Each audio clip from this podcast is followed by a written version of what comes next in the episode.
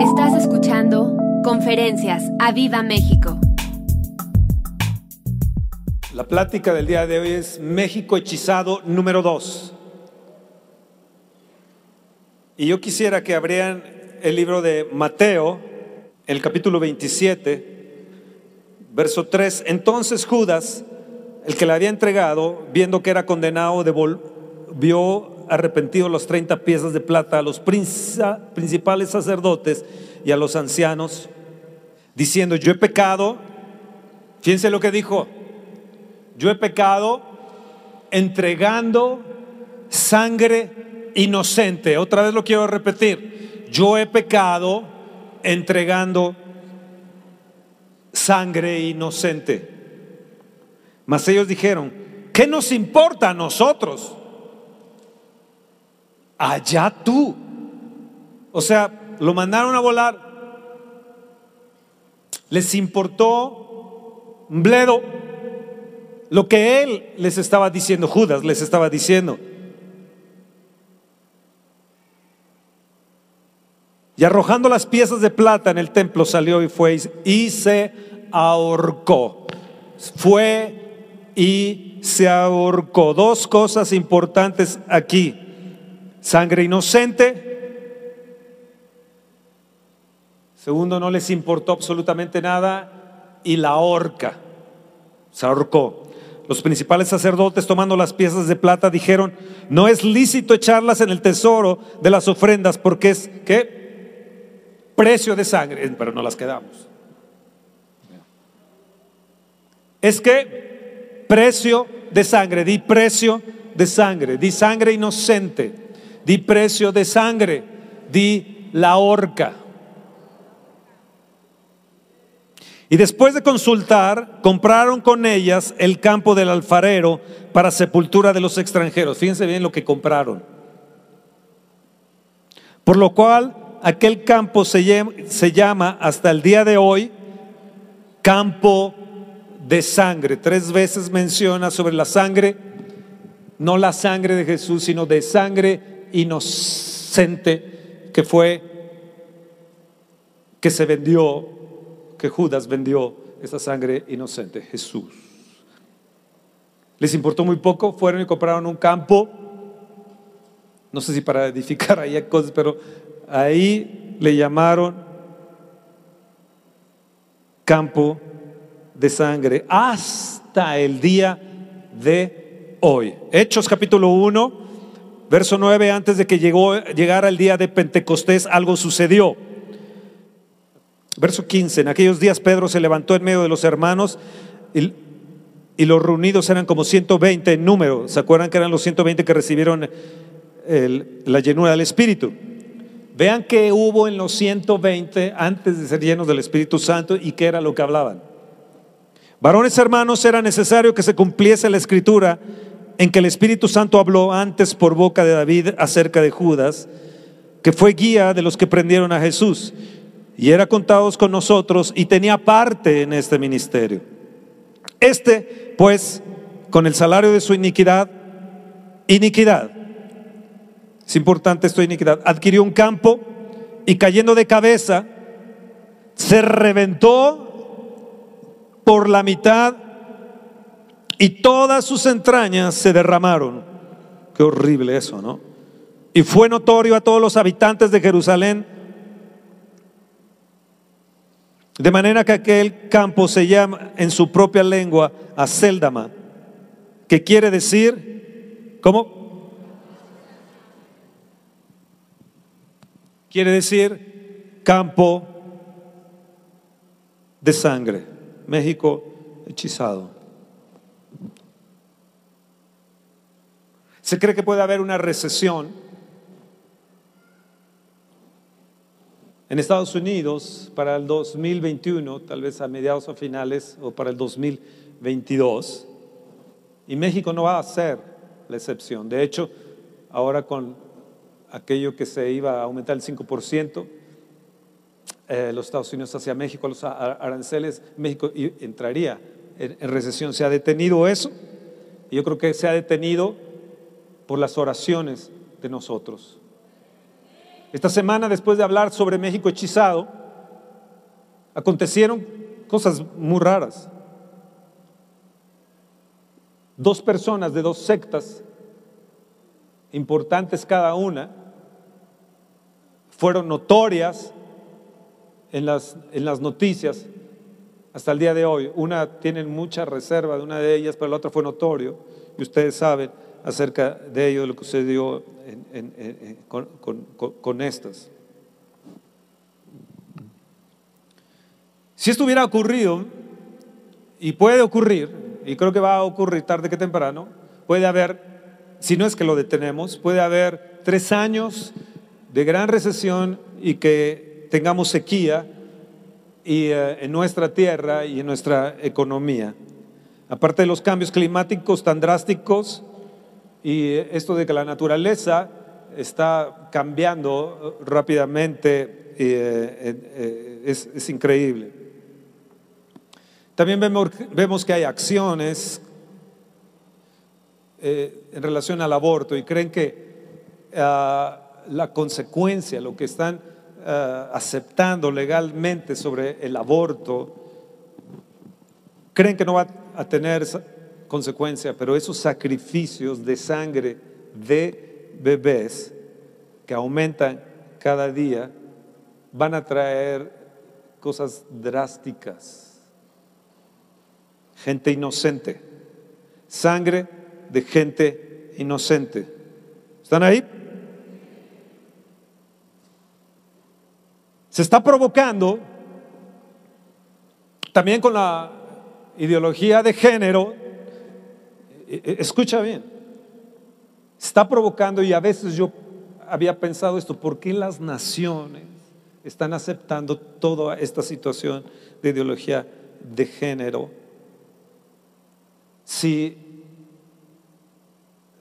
creo que va para que no aumente la, la población. De hecho, las tasas de crecimiento que están en estos momentos van a tener una consecuencia generacional y puede desaparecer una raza en una generación. Pensamos que no habrá consecuencias. En España, por ejemplo, el crecimiento es de 1.1. Cuando tú bajas tu tasa del 2% de crecimiento, tu raza no sobrevivirá. Sabemos una Europa vieja. Yo he ido a predicar a, Europa y, la gente que está sentada es gente adulta. Los baby boomers, la gente con cabeza blanca. Pero tienen muchos perritos. En Canadá cada vez vemos más asiáticos, más musulmanes, más hindúes y creo que están teniendo también una tasa de crecimiento bajo. En una generación, Canadá en 40 años, vamos a ir viendo que van a desplazar a los, a los güeros este tipo de razas. Va a haber un pueblo diferente en ellos. Sin embargo, el día de hoy los asiáticos y los musulmanes tienen una tasa de crecimiento del 8%. Es cuestión de algunos años, de unos 40 años, que las naciones cambien en, su, en, su, en sus migrantes y este problema de migración que hay cada vez más, que lo están enfrentando Francia, Inglaterra, Ah, los problemas que tienen cada vez económicos España, Grecia, Italia, Francia, bueno, eh, las naciones, diferentes otras naciones que lo están teniendo también y aparte le están dando cuerda a la ideología de género. Parece que no quieren que haya más habitantes en este mundo. Y como no lo van a poder detener, van a hacer su guerra, su guerra, donde va a haber la gran tribulación. Estén al tanto de todo eso. Escúchenme, se está ahorcando a una generación. Se está derramando sangre inocente. Se están comprando campos a Seldama en cada una de sus lenguas. Campos de sangre. Y no estaría mal que eh, eh, sería México hechizado, campos de sangre, que se le llamara a esta conferencia, no lo sé, pero, eh, pero pensando en estos momentos. También me llegó una, un reporte, un, un, video de, noticias, parecen serias, donde en el palacio de, de, creo que es Miravalle, ¿no? El palacio de Venezuela, o de Miraflores, era ¿Eh? Miraflores, el Palacio de Miraflores de Venezuela, donde aparecen los altares demoníacos, altares de los hechiceros que desde Hugo Chávez se trajo hacia Venezuela y ahí se ven los altares y son altares donde estos hechiceros piden la protección para Hugo Chávez y piden la protección para ahora eh, Maduro los cubanos encontraron una fascinación a lo oculto por Hugo Chávez.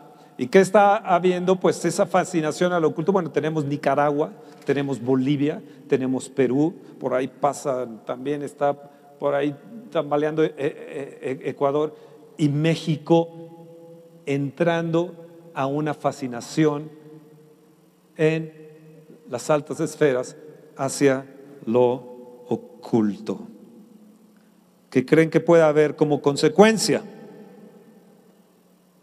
Piénsalo. Sí, empezamos esta conferencia.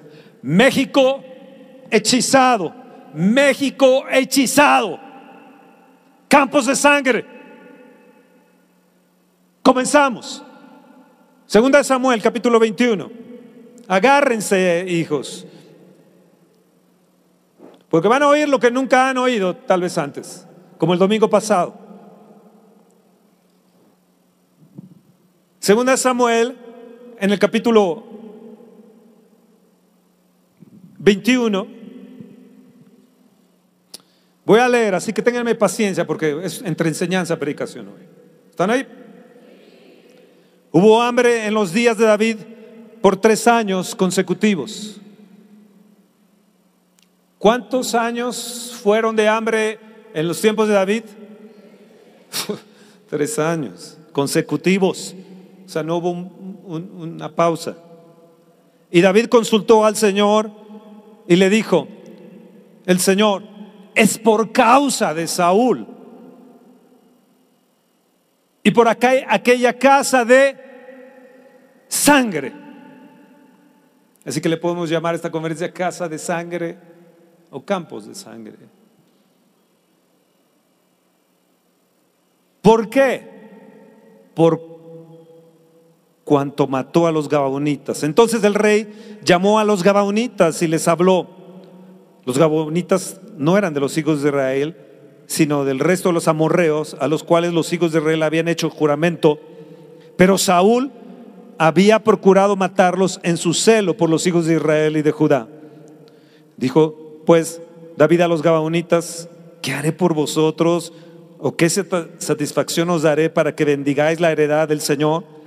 Y los Gabaonitas le respondieron, no tenemos nosotros querella sobre plata ni sobre oro con Saúl y con su casa, ni queremos que muera hombre de Israel. Y él les dijo, lo que vosotros dijereis haré. Ellos respondieron al rey, de aquel hombre que nos destruyó, o sea, Saúl, y que maquinó, fíjense la palabra maquinó, contra nosotros para exterminarnos, sin dejar nada de nosotros en todo el territorio de Israel, dénsenos siete varones de sus hijos para que los que ahorquemos. ¿Qué hizo Judas? Fue y se ahorcó. Para que los ahorquemos delante del Señor en Gabá de Saúl, el escogido de Dios. Y el rey dijo, yo los daré. Y perdonó el rey a Mefiboset, hijo de Jonatán, hijo de Saúl, por el juramento del Señor que hubo entre ellos. lisiado, pero perdonado y librado de muerte Mefiboset. Pero tomó el rey a dos hijos de Rispa, hija de Aja, las cuales ella había tenido de Saúl, Armoni y Mefiboset, y a cinco hijos de Mical, hija de Saúl, las cuales ella había tenido de Adreel, hijo de Bersalai, y Meolatita. ¿Quién era esta Mical? Mical fue esposa de, de, de David, pero se cree que esta era la hermana. Y los entregó, o sea, la cuñada, y los entregó en manos de los gabaonitas. Y ellos, ¿qué hicieron? Otra vez la palabra. ¿Qué hicieron? Di fuerte.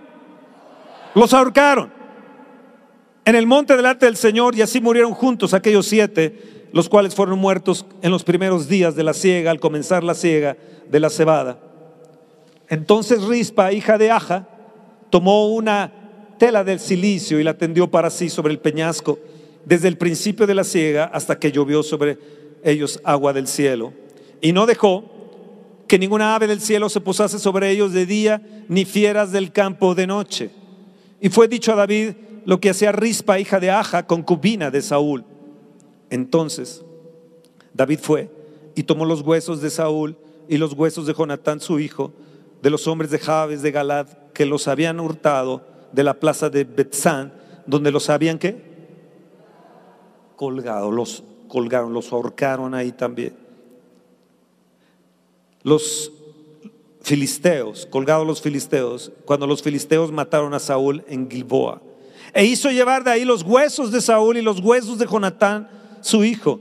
Y recogieron también los huesos de los ahorcados. Otra vez la palabra ahorcado. Y sepultaron los huesos de Saúl y los de su hijo Jonatán en tierra de Benjamín en Sela, en el sepulcro de sí, su padre. E hicieron todo lo que el rey había mandado. Y Dios fue propicio a la tierra después de esto. Dios fue propicio a la tierra después de esto. Varias veces se menciona, creo tres veces se menciona ahorcados, colgados.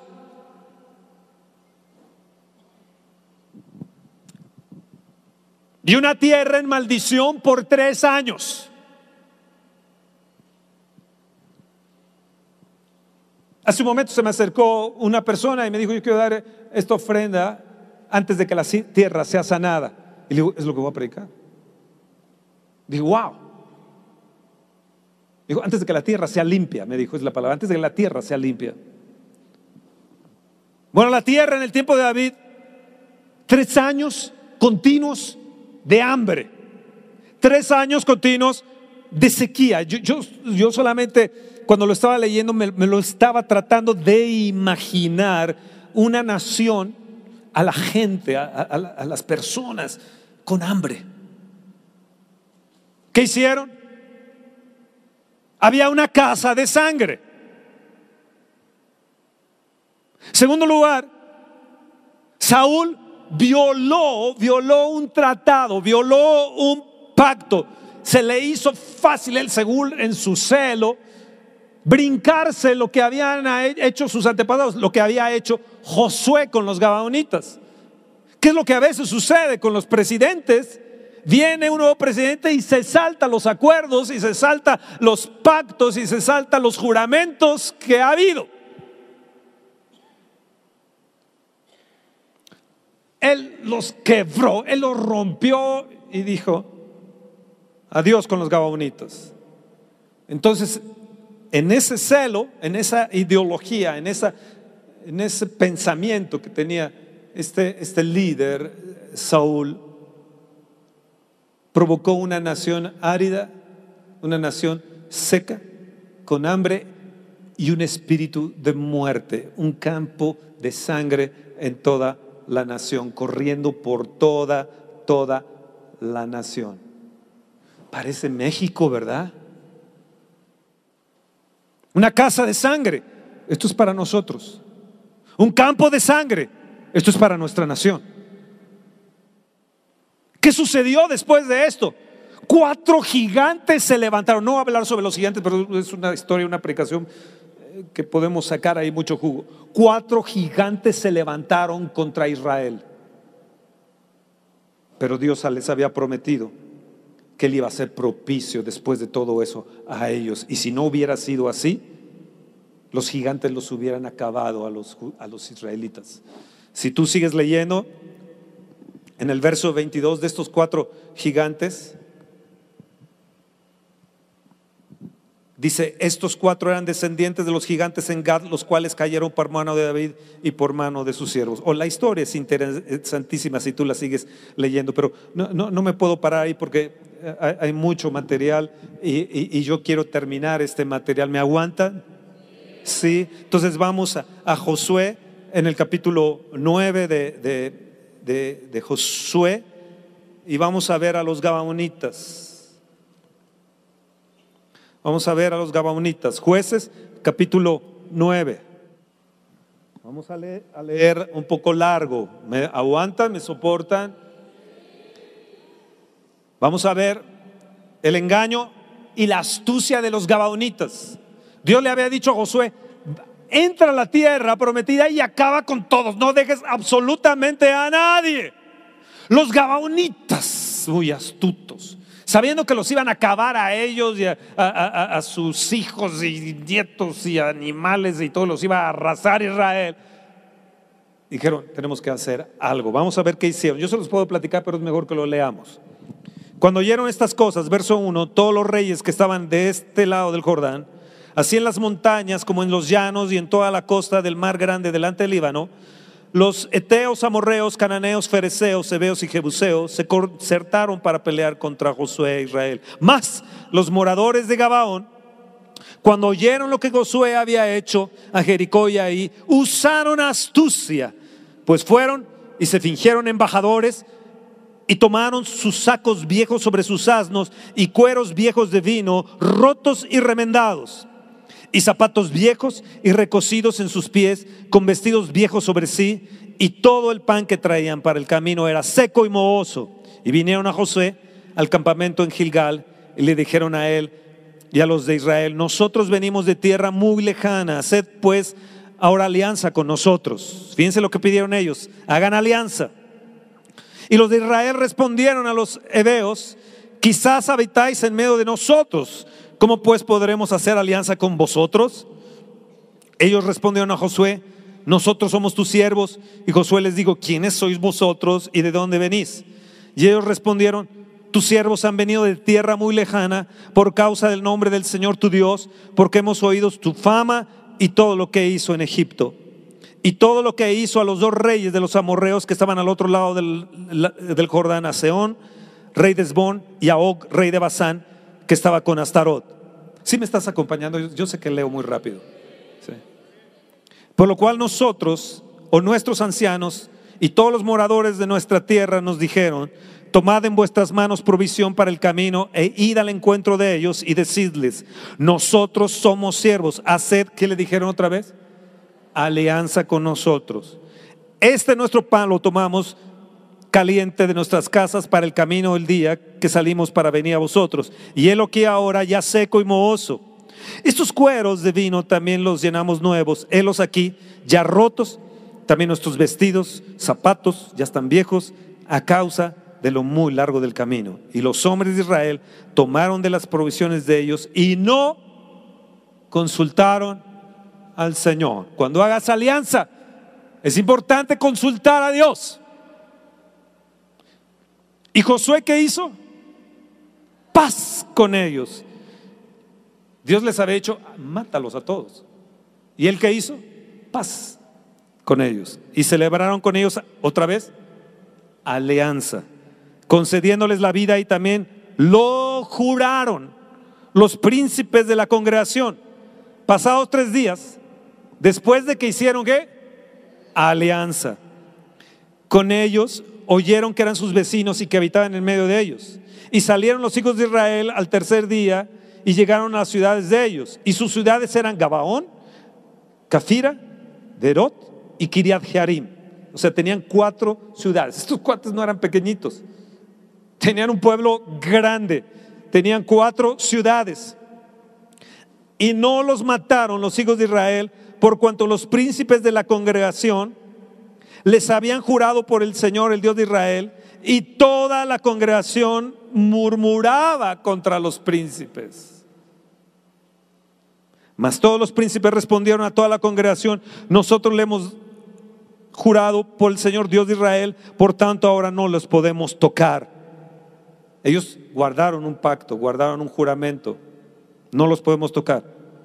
Esto haremos con ellos. Los dejaremos vivir para que no venga ira sobre nosotros por causa del juramento que les hemos hecho. ¿Para que no venga qué?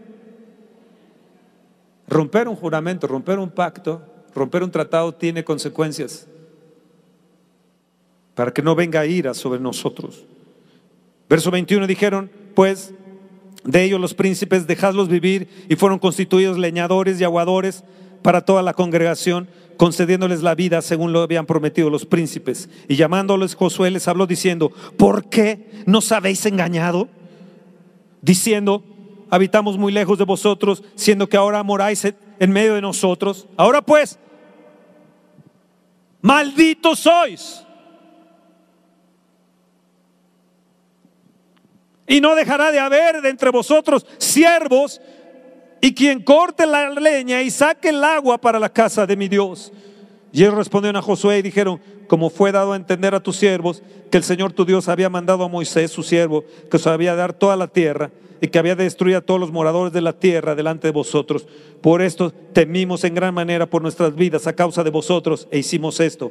Ahora pues, henos aquí en tu mano lo que te pareciera bueno y recto para hacer de nosotros, hazlo. Y lo hizo así con ellos, pues los libró de la mano de los hijos de Israel y no los mataron. Y Josué los destinó aquel día a ser leñadores, aguadores para la congregación y para el altar del Señor, en lugar que el Señor eligiese lo que son. ¿Hasta cuándo? ¿Hasta cuándo son? Hasta el día de hoy. Usaron astucia, engaño, maquinaciones y buscaron alianzas. Escúchame, estos eran hechiceros, estos eran gente mala. Era gente que practicaba el sacrificio de niños. Hoy practicamos el aborto. Ellos los, tiraban a, a, Moloch, los, los, los, incineraban a los primogénitos. Era gente aberrante, gente muy, muy mala y engañadora y astutos. La manera de poderse librar del engaño, de, la muerte, era engañando a Josué, engañando a los príncipes de, Israel y así lo hicieron. Escúchame, su, su target fue hagamos alianza. Varias veces lo menciona. Ojo, los demonios siempre van a tratar de usar gente para que tú hagas alianzas y los hijos de Dios hagan alianzas y juramento, aún ellos sin usar armas, introducirse en tu casa y provocar que la casa sea de sangre. Ellos fueron espinos para Israel todos los días de Israel.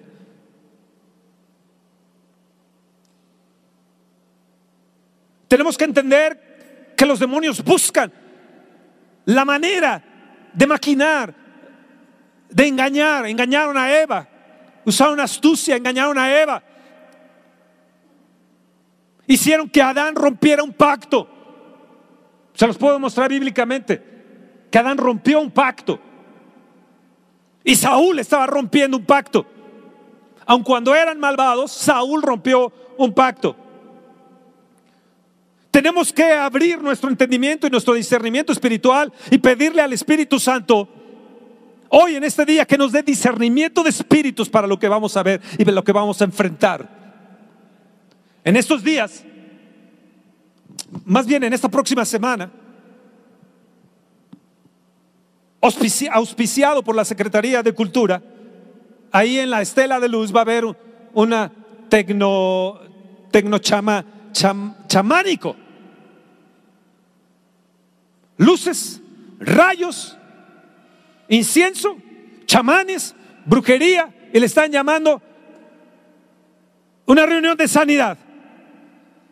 Son engañadores. Si no pueden de una forma, usarán otra forma. Si no pueden destruirte de una forma, usarán otra forma. Para estar y establecerte en tu casa por siempre. ¿Escuchaste? Por siempre con una maldición.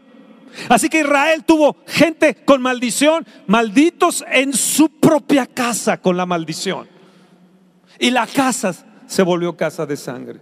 Al final de los días, Josué les tuvo que decir, yo no sé ustedes, pero yo y mi casa serviremos al Señor. Y luego viene el libro de jueces, 350 años aproximadamente de historia terrible.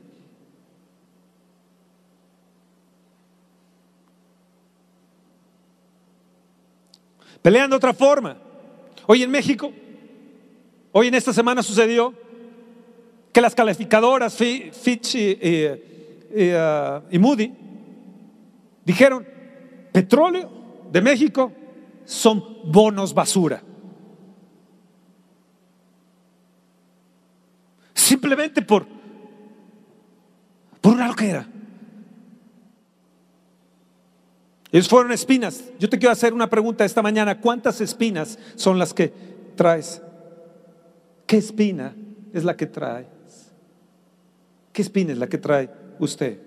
¿Cuál maldición es la que está en su casa por hacer alianzas, sus antepasados o usted consciente o inconscientemente con gente demoniada? Yo me he encontrado gente que dice, yo le hice brujería a mi hermano, yo le hice brujería a mi hermana porque me caía mal o a mi hermano que me caía mal.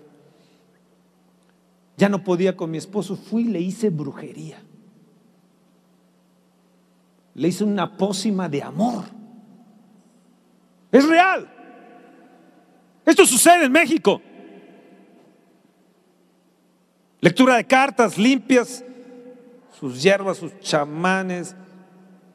Pues tú vas al centro de la ciudad y te encuentras con gente bailarina ahí, según culturalmente, que para el turismo y demás, y detrás de catedral tienen ahí sus oficinas, sus lugares ahí de reunión de hechicería, son hechiceros que están ahí continuamente haciendo sus danzas y sus cosas eh, maléficas ahí en el mismo zócalo, en el mismo centro de la Ciudad de México. El día de ayer yo subí al Otomí 3.500 metros de, de, altura y dije, Señor, y rompo todos estos velos mágicos, reprendo las obras de las tinieblas en el nombre de Jesús. Maldiciones, espinas, de temores, de opresión, de soledad, de economía, bolsas rotas que no se les alcanza para llegar a la quincena o al mes. Si tú que me estás escuchando, esto te sucede. Tú que me estás viendo a través de redes, esto hay cosas de estas que te están sucediendo. Estás enfrentando temores y soledades y no los has podido vencer. Tienes que ver lo que hicieron tus padres, tus antepasados, porque puede haber una casa de sangre ahí alianzas con los agiotistas. Yo te quiero preguntar, ¿has tenido una casa de sangre? ¿Has tenido, y lo estamos viendo en un México hechizado, un campo de sangre? Sí, claro, tendríamos que estar ciegos o tontos para no darnos cuenta. Oh, there is only one. Solo hay uno que es digno. Y tenemos que reprender a Satanás y sus demonios en el nombre de Jesús. Voy a hacer un break porque llevo ya 34 minutos con 28 segundos. Vamos a ponernos de pie porque esto apenas está comenzando. Qué rápido se fue, ¿no? Qué rápido se fue, ¿no creen? Qué bueno que vinieron. Porque hoy se va a acabar esa casa de sangre de nosotros. Hoy se va a acabar esa casa de sangre de nosotros. Hoy se va a acabar esa casa de sangre y esa casa de maldiciones que hicieron nuestros antepasados y nuestros hijos. Se va a acabar. Se va a acabar. Se va a acabar. Porque lo vamos a romper, lo vamos a romper. Lo vamos a romper. Qué bueno que vive para romperla generacionalmente. Pero yo quiero porque les he mencionado cosas bien fuertes en estos momentos. Quiero que levantemos a Cristo. Y este, este canto, yo lo estaba escuchando de madrugada y se lo envié a Roberto y le dije, Roberto, tenemos que cantarlo. Y él me dijo, ¿a qué horas? Le digo, no, no sé, pero creo que en este momento lo debemos de cantar. En inglés se llama There is only one. Solo uno. Es santo, solamente uno es bello. Solamente uno es digno de adoración. Cristo. Cristo.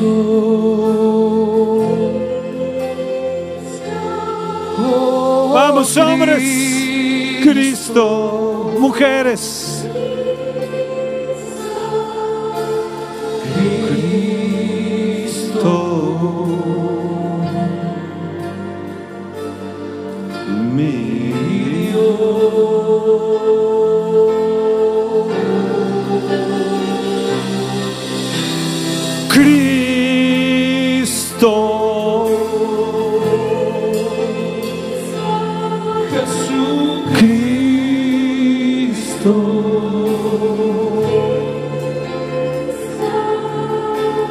Cristo.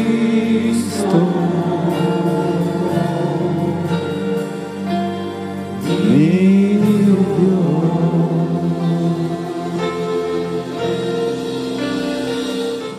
Dale un fuerte aplauso a Cristo Jesús. ¿Están ahí?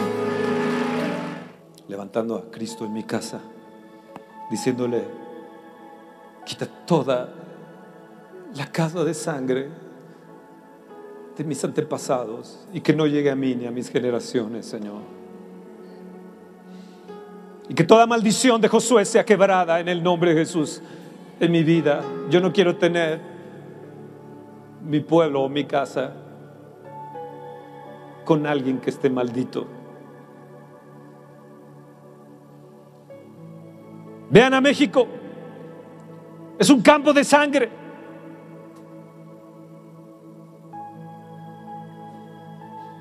Es para llorar, ¿no?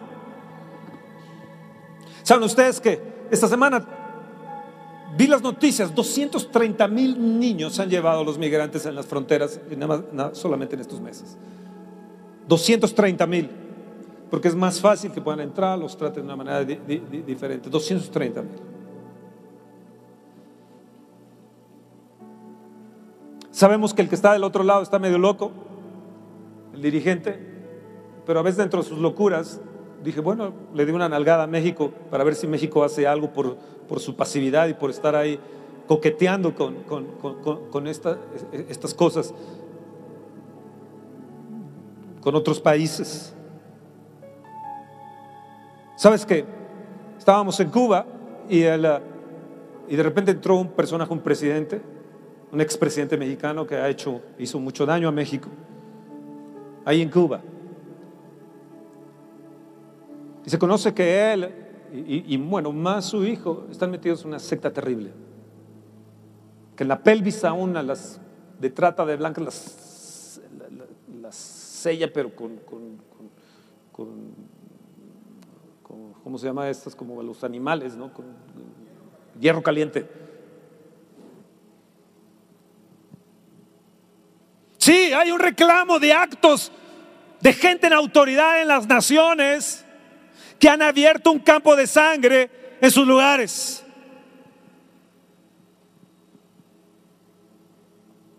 Actos de padres también, de familia, que han abierto una casa de sangre, que han lastimado, se han lastimado y han lastimado a sus generaciones, han lastimado a sus familias. Sí, sí, hay un reclamo de sangre. Consecuencia, regreso a 2 de Samuel capítulo 21, sequía. ¿Por qué? Porque violaron un pacto. Saúl, vuelvo a repetir, le importó muy poco los tratados, que respetaron los príncipes, que respetó Josué. Y dijo, bueno, eso fue hace muchos años, etcétera. Y a mí qué me importa, yo voy a justificar a Israel y yo, guau, y lo voy a hacer. Nunca consultaron a Dios como tampoco en el pasado lo habían consultado y fue y los mató. Consecuencia Tres años de hambre, tres años de hambre en una nación. Yo les hago una pregunta, ¿quieren ustedes eso en esta nación? Ahora fíjense bien, estoy hablando que el ungido de Dios, David, estaba allí. El poeta, el profeta, el hombre de Dios, conforme al corazón de Dios, estaba reinando y aún así la nación sufrió, sufrió hambre. Y una nación puede tener al más ungido, los más ungidos, o los profetas, los que tú, mm, apóstoles y los non plus ultras. Y la nación sufriendo. ¿Por qué? Por casas de sangre y campos de sangre. Pero ¿qué hacemos? Fernando, dinos, ¿qué hacemos? Platícanos. Queremos saber. Yo, leía esto y le decía a Dios, ¿qué hacemos? En el verso 14. Y sepultaron los huesos de Saúl y los de su hijo Jonatán en tierra de Benjamín en Sela, en el sepulcro de sí su padre. Hicieron todo lo que el rey había mandado y Dios fue propicio a la tierra después de esto. Agarró David y se llevó los huesos de Saúl y de Jonatán y se los llevó a una tierra bendita, una tierra de bendición, la tierra de Benjamín, tierra de legado, el sepulcro de sí su padre. Fue un acto profético para su descendencia, para quitar la maldición. Dice, hicieron todo lo que el rey les mandó y Dios fue propicio a la tierra después de esto. ¿Después de qué? De esto. Escuchan bien, después de esto. El sepulcro, ahora ya no le damos importancia a los sepulcros. Solamente creo los satanistas le dan importancia. Pero los sepulcros eran importantes para el testimonio generacional. Yo les he dicho que cuando yo me muera, que busquen un hoyo aquí, aquí en el ejido del Espíritu Santo, eh, conseguir un lugar aquí, don Juan, a ver si ahí me ayuda para conseguir un lugar, porque quiero que me entierren aquí, en la tierra del Espíritu Santo, en el ejido del Espíritu Santo. Yo no quiero que me incineren, que me entierren ahí y levanten la bandera del Espíritu Santo ahí. Hoy no le damos importancia, pero David lo entendió. David entendió que romper un pacto era gravísimo. Escucha bien lo que te voy a decir y, aquí voy a, los que me están escuchando, escúchame. Romper un pacto trae consecuencias, trae sequía generacional, trae consecuencias igual hacia, las familias, hacia los hijos generacionalmente y no nos damos cuenta de ello. Cuando tú rompes un pacto matrimonial, las consecuencias van a ser, si no a la primera generación, a la segunda, tercera o cuarta, pero que, que, va a caer, va a caer si no la rompemos y la quebramos y le pedimos perdón al Señor. Romper un pacto matrimonial trae consecuencias, espinos y maldiciones. ¿Saben ustedes que hay gente casada que rompió el pacto con adulterios. No, no se divorciaron, pero quebró su pacto y fueron y se acostaron con X personas. Hoy los jóvenes se les hace fácil la fornicación, parches eh, de, estos y condones de, anticonceptivos. Ya las jovencitas, esos parches, traen sus parches ahí en su brazo. consecuencia, estamos viendo enfermedades venéreas que en algunos casos está provocando esterilidad. Vemos el SIDA. Ahora aprendí que muchas veces tú puedes tener relaciones y no te da el SIDA si la persona lo tiene y te contagia, pero puede brotar a los 10 años. Papiloma está trayendo problemas graves en el, matrimonio. Yo conozco una, pareja muy, muy, muy guapos ellos. Vinieron al Señor, él es más grande que ella. Ella no va a poder tener hijos ni puede tener hijos porque este hombre adulto tiene sida. Así que, y él no se muere, ¿eh? ni, ni veo que se vaya a morir, como para que ella se case con otro y tenga hijos.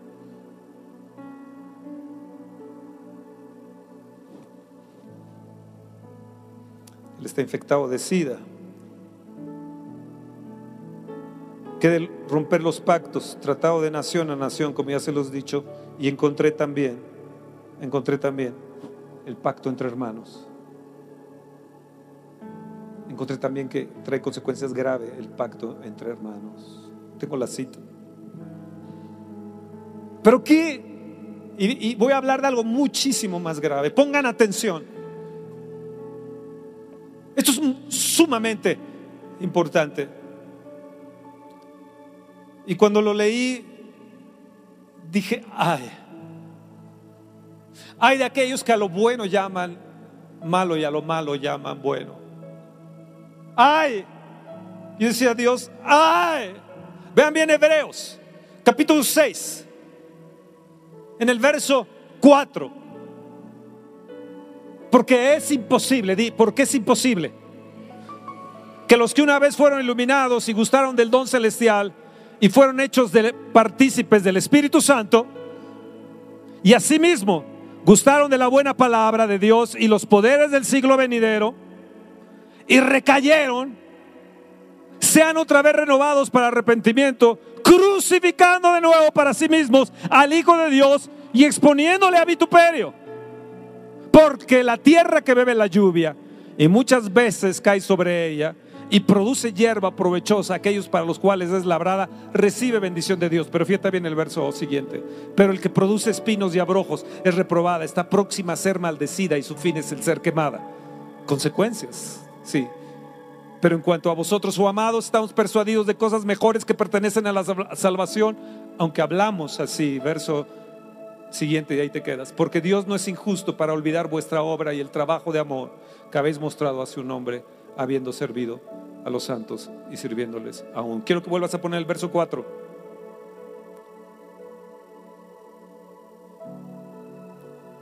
Porque es imposible.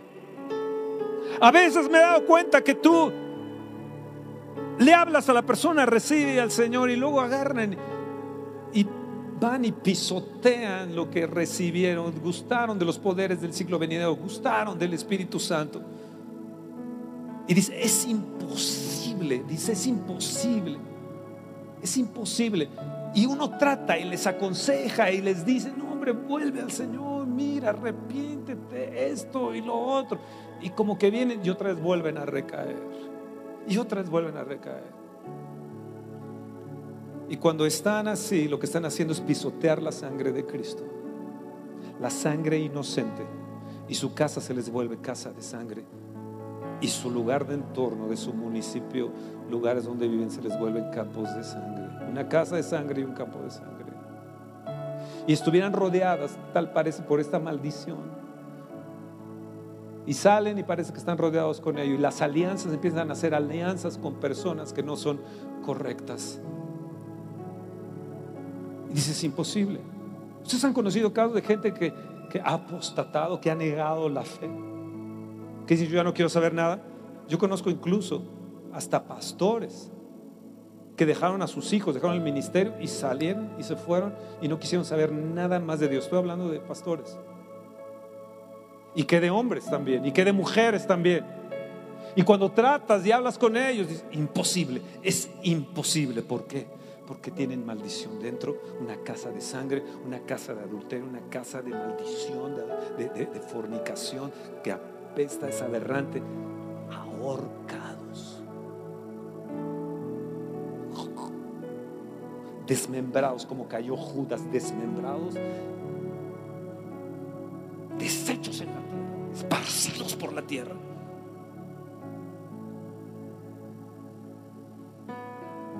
Vamos a leer Hebreos 10, 26. Hebreos capítulo 10, verso 26. Porque si pecáramos voluntariamente después de haber recibido el conocimiento de la verdad, ya no queda más sacrificio por los pecados, sino una horrenda expectación de juicio y de hervor de fuego que ha de devorar a los adversarios. El que viola la ley de Moisés por el testimonio de dos o de tres testigos muere irremisiblemente. ¿Cuánto mayor castigo pensáis que merecerá el que pisoteare al Hijo de Dios y tuviere por inmunda la sangre del qué? La sangre de qué? Del pacto en la cual fue santificado e hiciera afrenta al Espíritu de gracia. Pues conocemos al que dijo, mí es la venganza, yo daré el pago, dice el Señor, y otra vez el Señor, otra vez el Señor juzgará a su pueblo. Y ahí te quedas en este 31. Horrenda cosa es caer en manos del Dios. ¡Ay! Gustaron de los poderes venideros. Gustaron del Espíritu de gracia, de su presencia, de su gloria, de su manifestación acusaron de un Pentecostés.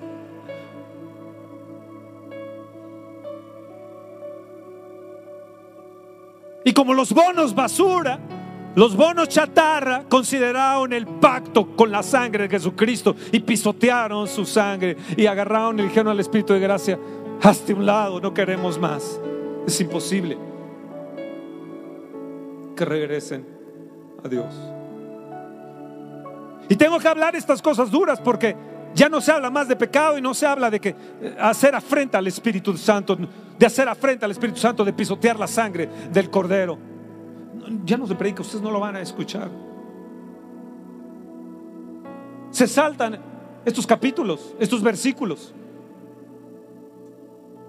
Y a través de eso entonces, dice, la, la, tierra es regada, es bendecida, pero si cometen eso, entonces la tierra se vuelve maldición. México hechizado. México es una tierra con maldición, es un campo de sangre. Que se está ahorcando a sí misma. Los intelectuales, creyendo ser sabios, se hicieron necios. La fascinación por el, por el ocultismo. Si no voy a hablar de eso, pero un día les voy a hablar del anticristo. Esa fascinación que va a haber en los últimos días por lo oculto. El ocultismo. ¿Ustedes creen que el aborto no es un campo de sangre? Hay más muertes por el aborto que la Segunda Guerra Mundial. Las naciones están siendo engañadas. Así que de la situación esta de género, creen los gobernantes, las naciones, que no habrá consecuencias, confundiendo el día de hoy en la educación a nuestros niños con sus ropas, con el sexo, cuando no tienen capacidad de raciocinio. Escúchame bien, ¿crees que las drogas y el alcohol no van a tener su consecuencia? Escúchame, la iglesia no es un club social. No es un lugar donde hoy te pones santo, y vas a tu cumpleaños y corre el alcohol y vas a las bodas y corre el alcohol haciendo como que si fuera cristiano la ceremonia es cristiana y luego de repente parece una fiesta mundana. Como si fueran gente de tinieblas y no de Dios. Saben que los gabaonitas, ya les comenté, no eran gente, gente linda. Ellos llamaban a lo bueno malo, hacían cosas ocultistas e idólatras, astutos, perversos, malos, engañadores. ¿Y sabes lo que hicieron? David dijo, ¿qué podemos hacer para restituir esto? ¿Y sabes lo que hicieron? Sangre. No pidieron casas, no pidieron un viaje a, a París, un viaje a Nueva York. ¿No pidieron un barco, un transatlántico ahí en, medio del mar? ¿O ir a Dubai y hospedarse un año en el hotel de Dubai hasta lo más alto? Que cuesta 12, 12 mil, 15 mil dólares la noche. Hay, hay habitaciones de 25 mil dólares la noche. Incluso en Barbados y en otras partes. Ellos no pidieron eso. ¿Qué pidieron? Sangre. Eran malos. ¿Y qué pidieron ellos? Justicia con sangre. Queremos un derramamiento de sangre. Y que Saúl, que nos ha hecho tanto daño, tenga su consecuencia. Esos gabaonitas que los perdonaron años, años atrás, les causaron maldición en los años siguientes y causaron un campo de sangre. Esa casa de sangre les provocó un campo de sangre. Las casas de sangre que hay hoy con maldición están provocando en una nación, en nuestra nación hechizada, una nación hechizada. Danos hijos de Saúl. ¿Y qué hicieron? Rispa, la concubina de Saúl tus dos hijitos, dánolos. Ah, y la Mical, que se cree muy acá. Sus cinco hijos, o sea, tus cinco nietos van a morir y tus, y tus dos hijos van a morir. Los hijos de Saúl. A Mefiboset no lo mataron porque el rey lo protegió. Ahora, yo, yo quiero que te imagines eso. Viene tres años de sequía, tres años, la ratería, el crimen, el secuestro, la sangre, la sangre, corriendo, corriendo y corriendo y corriendo y corriendo. México, otra vez les vuelvo a decir, México. Dime, Fernando, ¿qué hacer ante este campo de sangre? ¿Qué hacer ante este reclamo satánico maquinado? Porque dice que Saúl maquinó. Es una cosa satánica. ¿Qué hizo Saúl? No considerar un pacto. Y les vuelvo a decir, cuando no consideramos el pacto en nuestra vida, en nuestra casa, en nuestro matrimonio, el pacto como de, nación con nación, el pacto entre hermanos, a mí hay gente que me dice, yo jamás me voy a ir de la congregación. Fernando, jamás me voy a ir de la congregación. Yo, yo estaré, cuando seas viejitos, yo te voy a sustentar, yo te voy a ayudar. Digo, pues ya llegué a viejito no has hecho nada. No solamente ha hecho nada, sino dividieron la congregación y se fueron a, otra, a otras congregaciones. Rompieron un pacto.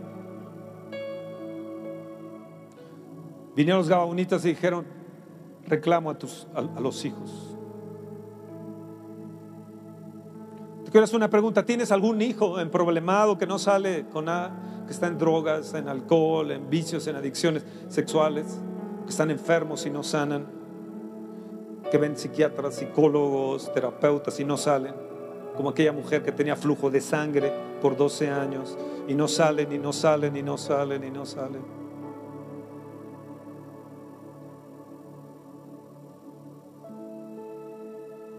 ¿Quieren saber qué hacer?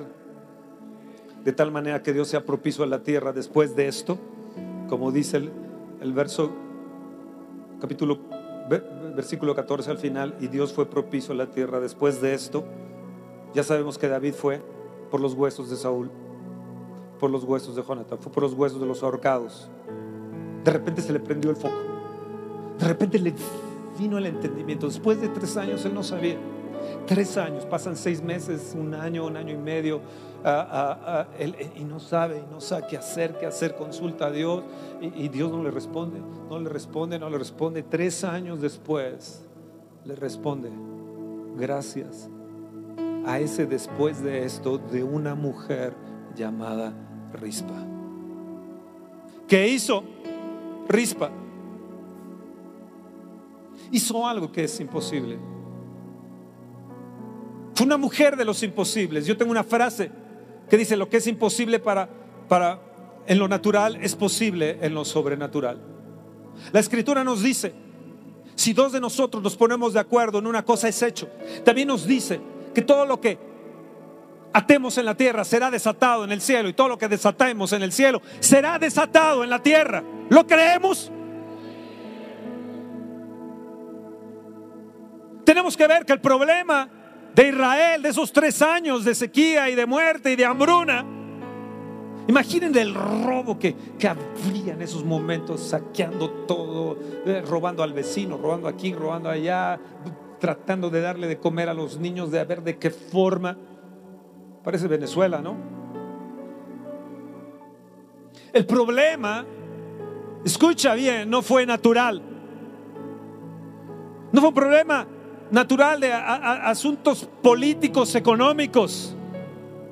No fue de esta economía política eh, eh, eh, el, el problema. ¿Qué fue el problema? Fue un asunto espiritual. Cuando nosotros entendamos, como David, David lo entendió y Rispa lo entendió, que esto que estamos viviendo en nuestro México hechizado no es un problema político, sino que es un problema espiritual, vamos a transformar y poder cambiar la nación y Dios ser propicio a nosotros.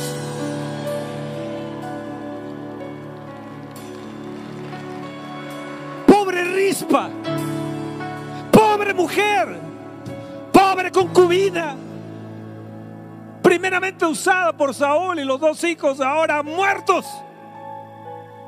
Lo más doloroso en las mujeres es ver la muerte de sus hijos y de sus nietos. Del esposo no sé, pero de los hijos y nietos sí.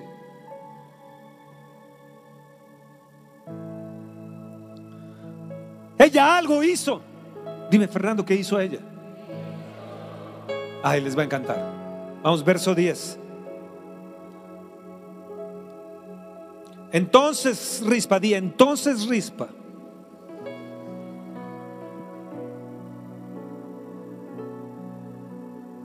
Hija de Aja, tomó una tela de silicio y la tendió para sí sobre el peñasco. Desde el principio de la siega hasta que llovió, di hasta que llovió. Hasta que llovió sobre ellos agua del cielo, di agua del cielo. Y no dejó que ningún ave del cielo se posase sobre ellos de día ni fieras de campo de noche. Y fue dicho a David lo que hacía Rispa, hija de concubina de Saúl. Entonces David fue y tomó los huesos de ellos y los huesos de Jonatán y de Saúl y los huesos de los ahorcados. Porque ya eran huesos ahí colgados. Desde el principio de la ciega, al comenzar la siega. Si ustedes leen el verso 9 al final dice, los primeros días de la siega, al comenzar la siega, del día ciega de la cebada, los ahorcaron. Entonces Rispa, desde el principio, desde que ellos los pusieron ahí, fíjense bien, desde el principio ella lo vio e inmediatamente tuvo capacidad de reacción y dijo, no, no, no, no, no, no, no, no, no, no puede ser. Me voy a quedar aquí hasta que llueva, día hasta que llueva. Agua del cielo.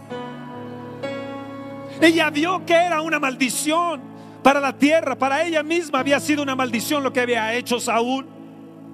Ella vio que era una maldición para los hijos, no sé si haya tenido más hijos, pero ella vio que era una maldición para los hijos o los que pudiera haber tenido después. Que vio que era una maldición para su tierra y para la nación de lo que estaba sufriendo. Era una maldición dejar a la gente a la intemperie, con los huesos a la intemperie, perdón. Era una maldición dejarlos colgados. Sabían que si alguien estaba colgado ahí, hacía maldita la tierra y nadie hizo por bajarlos de ahí ni, enterrarlos en los sepulcros que les decía que tenían valía para ellos, los sepulcros.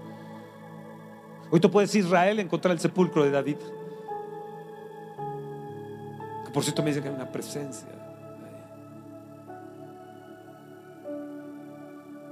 Impresionante. Era una maldición dejar a ellos colgados, pero David no lo entendió, no, no lo había visto.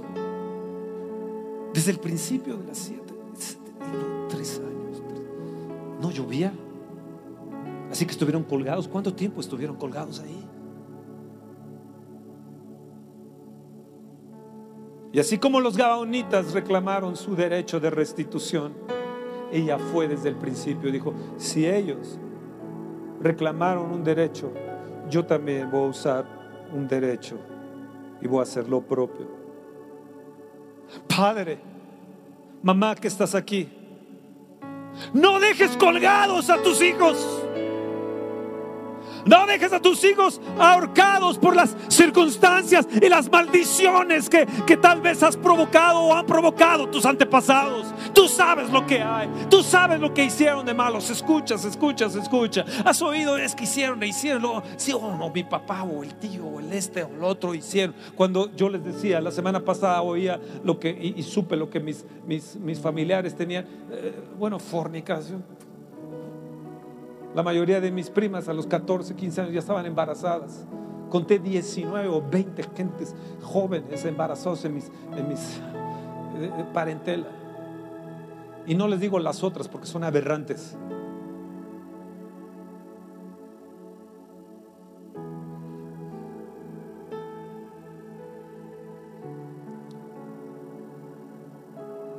Hoy tiene que romperse esa casa de sangre. Hoy tenemos que orar.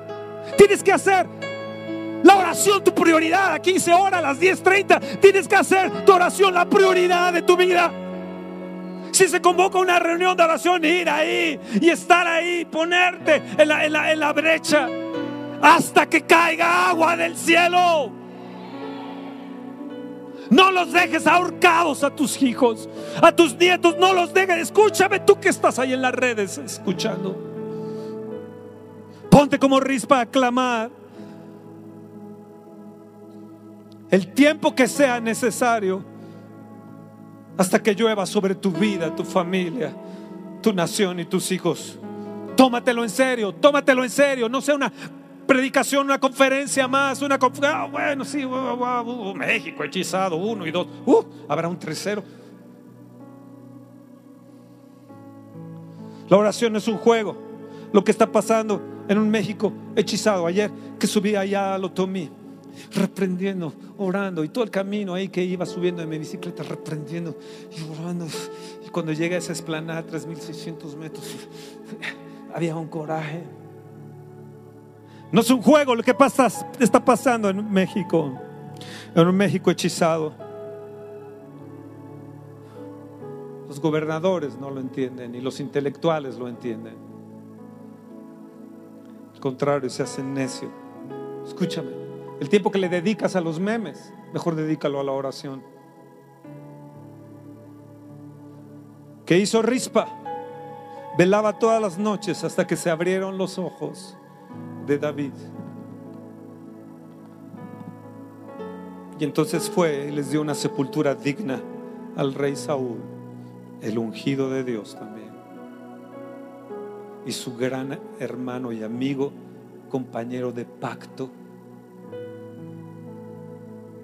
El pacto entre hermanos que hicieron Jonatán y David. Él lo entendió y, dije, yo, y dijo, yo tengo un pacto con Jonatán. Y fue y tomó sus huesos. Si hubiéramos estado en este tiempo, nosotros hubiéramos ido por los huesos y los incineramos. Pero él fue y buscó una sepultura digna para su amigo, su hermano Jonatán, su hermano de pacto. Y buscó una sepultura digna para el rey Saúl y para los ahorcados.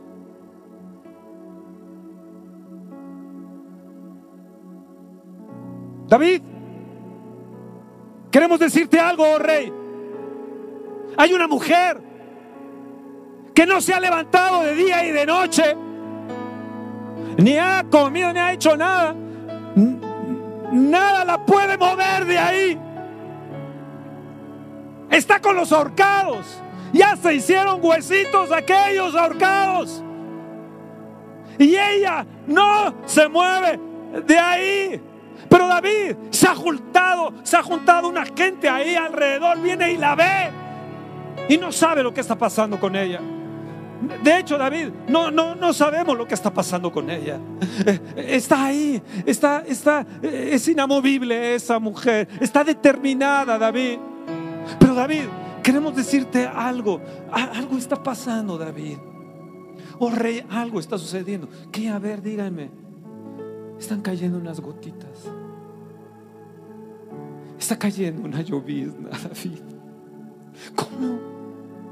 Tres años no ha llovido. Tres años tenemos aquí, el campo no produce. ¿Qué es Dios? ¿Qué es? ¿Qué es lo que nos está pasando? Tú sabes que yo te amo.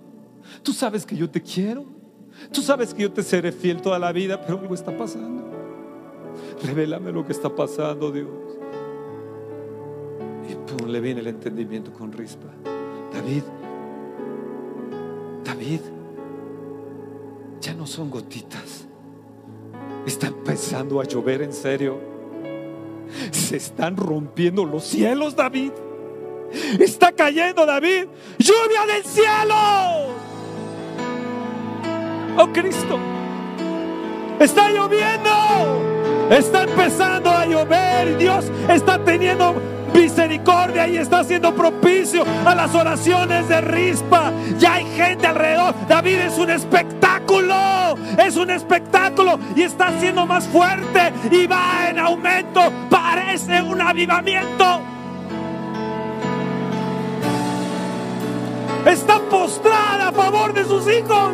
Está postrada a favor de ti, David. A favor de mí. Yo la oí en sus oraciones pidiendo por mí y mi familia. David, tienes que ir a verla. Saúl abrió una puerta demoníaca. Una maldición a la tierra por romper pactos.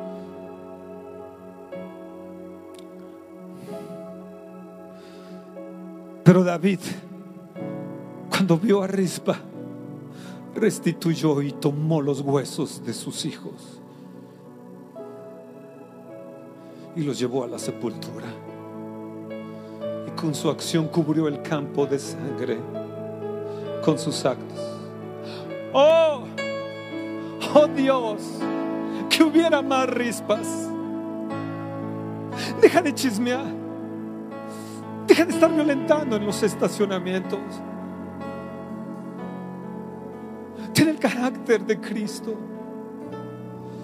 Deja de quejarte y haz actos espirituales.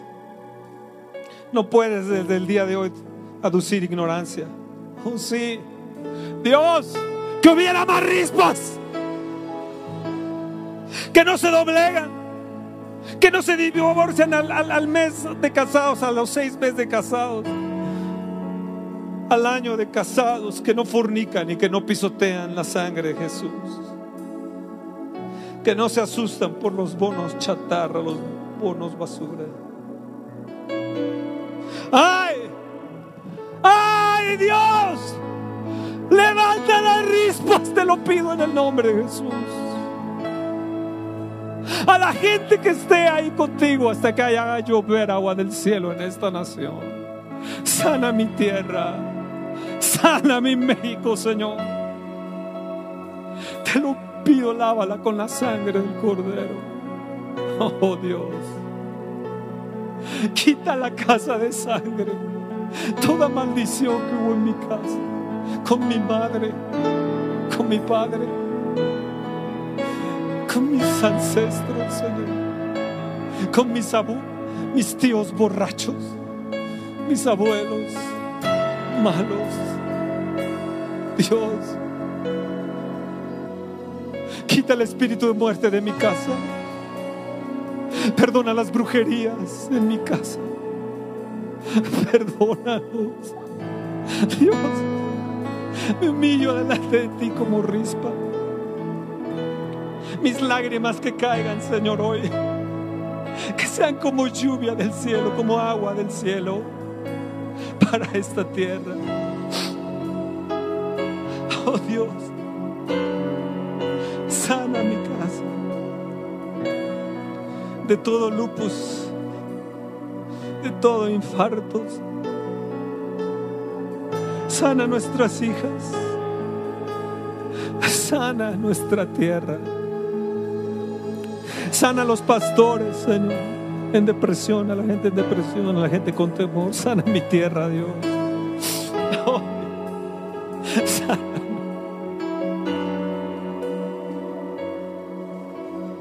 Quita los ahorcados de mi casa. Mi hija está ahorcada ahí en la casa, tal vez dirás.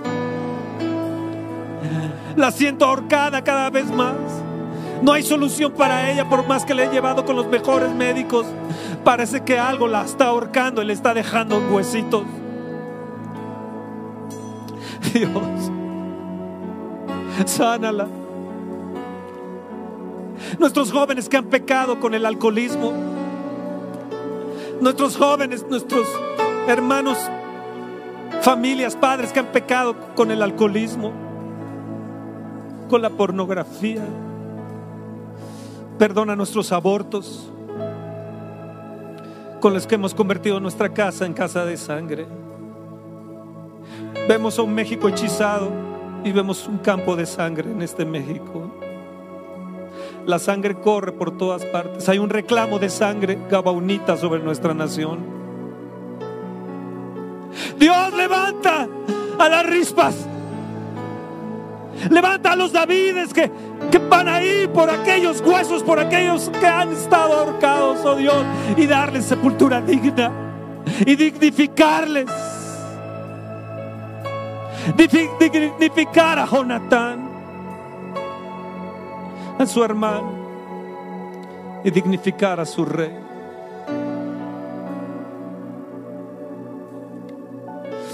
Oh Dios. Oh Dios, me doy cuenta ahora que mi, tal vez dirás, mi hijo está en alcoholismo atado, mi hermano en alcoholismo atado y no hay nada que lo libre. Es imposible, tal parece que es imposible. Hemos tratado de una u otra forma. y es imposible.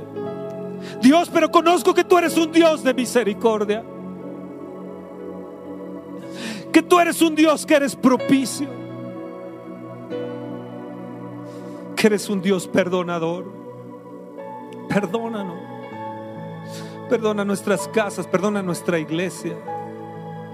Si te ha contristado Dios con nuestras acciones y nuestras fiestas mundanas. Perdónanos, Señor. Perdónanos.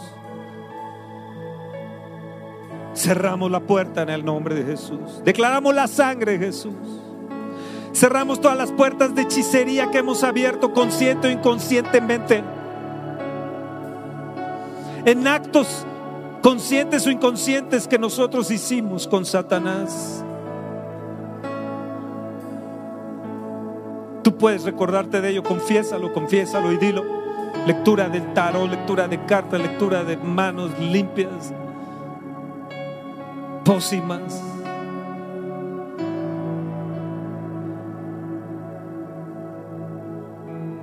Mascales hechiceros. ¡Ay! ¡Ay, Dios! Dios mío, no nos desampares. No desampares a México.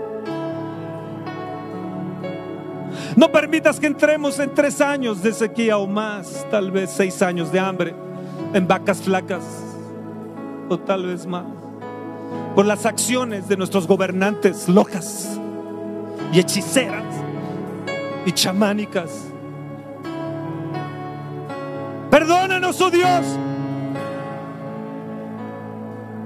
Perdona a esos diputados y senadores que, que no tienen entendimiento de ti. Perdona, no saben lo que hacen, lo que están haciendo en sus decisiones. Perdona a esta Cámara de Diputados y de Senadores, Dios. Quítales todo velo mágico.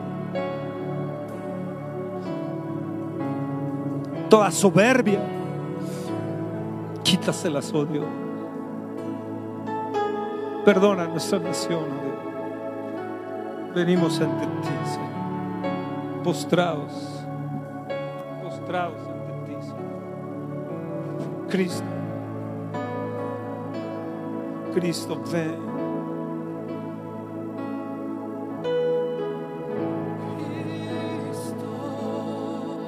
Perdóname, Señor. Confiésale tus pecados. Oh, sí, Señor. Perdónanos, Señor. Ten misericordia de mí. Jamás quisiera pisotear tu sangre, romper el pacto y pisotearte. Jamás. Hacer afrenta al Espíritu de gracia, jamás. Por favor, que no sea imposible para mí ni para mi casa. Te lo suplico. Hoy me arrepiento. Yo me pongo en la brecha por mi nación, oh Dios, por mi casa, por la casa de mis ovejas, de esta iglesia.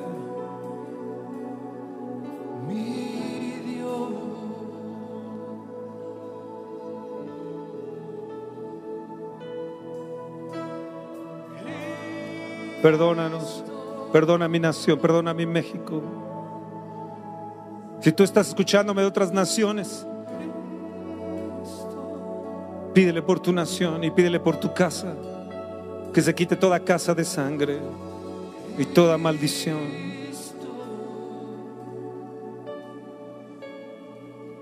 No queremos caer desmembrados por nuestra deslealtad e infidelidad y traición como Judas, por no ser fieles y leales como Judas. Te prometo que le voy a dar prioridad a tus cosas, Señor, a ti. Pacto contigo, Jesús. Pacto contigo, Jesús. Pacto con tu sangre. Bebo de tu pacto y bebo de tu sangre hoy. Pacto contigo, Señor.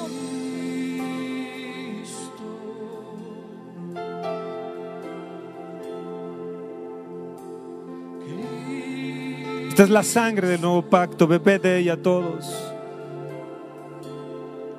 Tu sangre, Jesús, esté sobre mi casa, sobre los dinteles de mi casa, sobre las puertas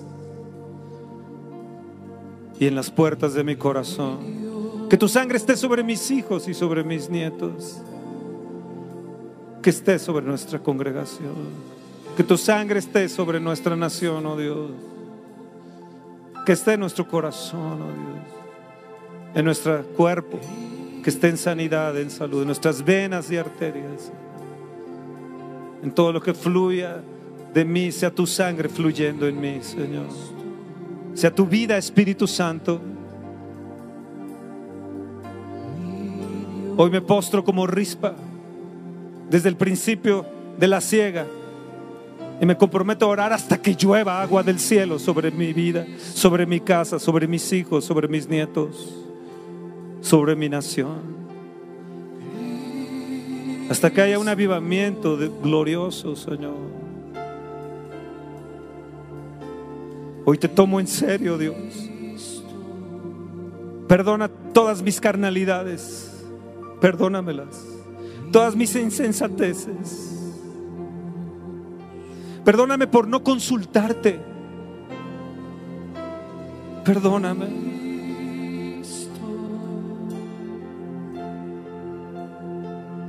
Oh, perdóname, Señor. Espera nuestra próxima emisión de Conferencias. ¡A Viva México!